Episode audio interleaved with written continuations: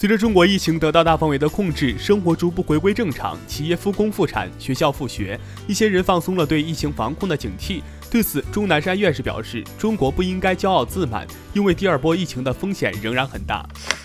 十七号，湖北武汉湖北省博物馆工作人员将王先生家中历经风雨的网红窗帘取下。窗帘将被作为抗击新冠肺炎特展物件永久收藏。疫情期间，这条飘出窗外的窗帘被拍成连续剧，被全国千万网友围观。王先生说：“有些不舍，但非常荣幸，这是他最好的结局。”五月十六号，绿地控股集团纪检监察室发布声明：近日，我集团收到署名为史瑞生的举报信件，反映姓名为陈军的相关情况。十七号，李光洁与妻子被拍到现身机场。当天，李光洁棒球帽与口罩遮面。怀中还抱着一个婴儿，他用手护住婴儿的头部，看起来小心翼翼，疑似升级当爸。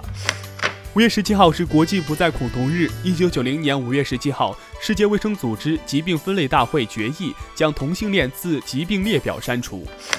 伴随着月球背面新一轮的曙光，在月球沉睡的嫦娥四号着陆器和玉兔二号月球船分别于五月十七号三时二十五分和十六日十一时五十三分结束了寒冷且漫长的月夜休眠，受光照自主唤醒，迎来了第十八月昼工作期。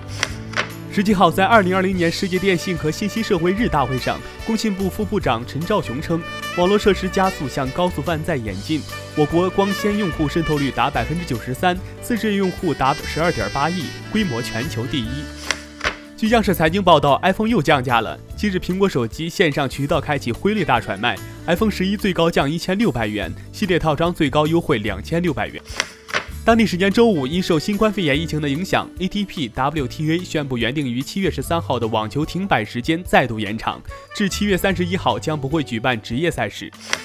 最近国外又传出了一种奇怪的美食技能，给黄瓜挤奶后，黄瓜味道会更好。具体做法是切下黄瓜的一头，然后摩擦，让黄瓜的乳汁流出，这样黄瓜就会吃起来更新鲜。有网友去试了一下，说确实新鲜了。我是耕龙，下期见。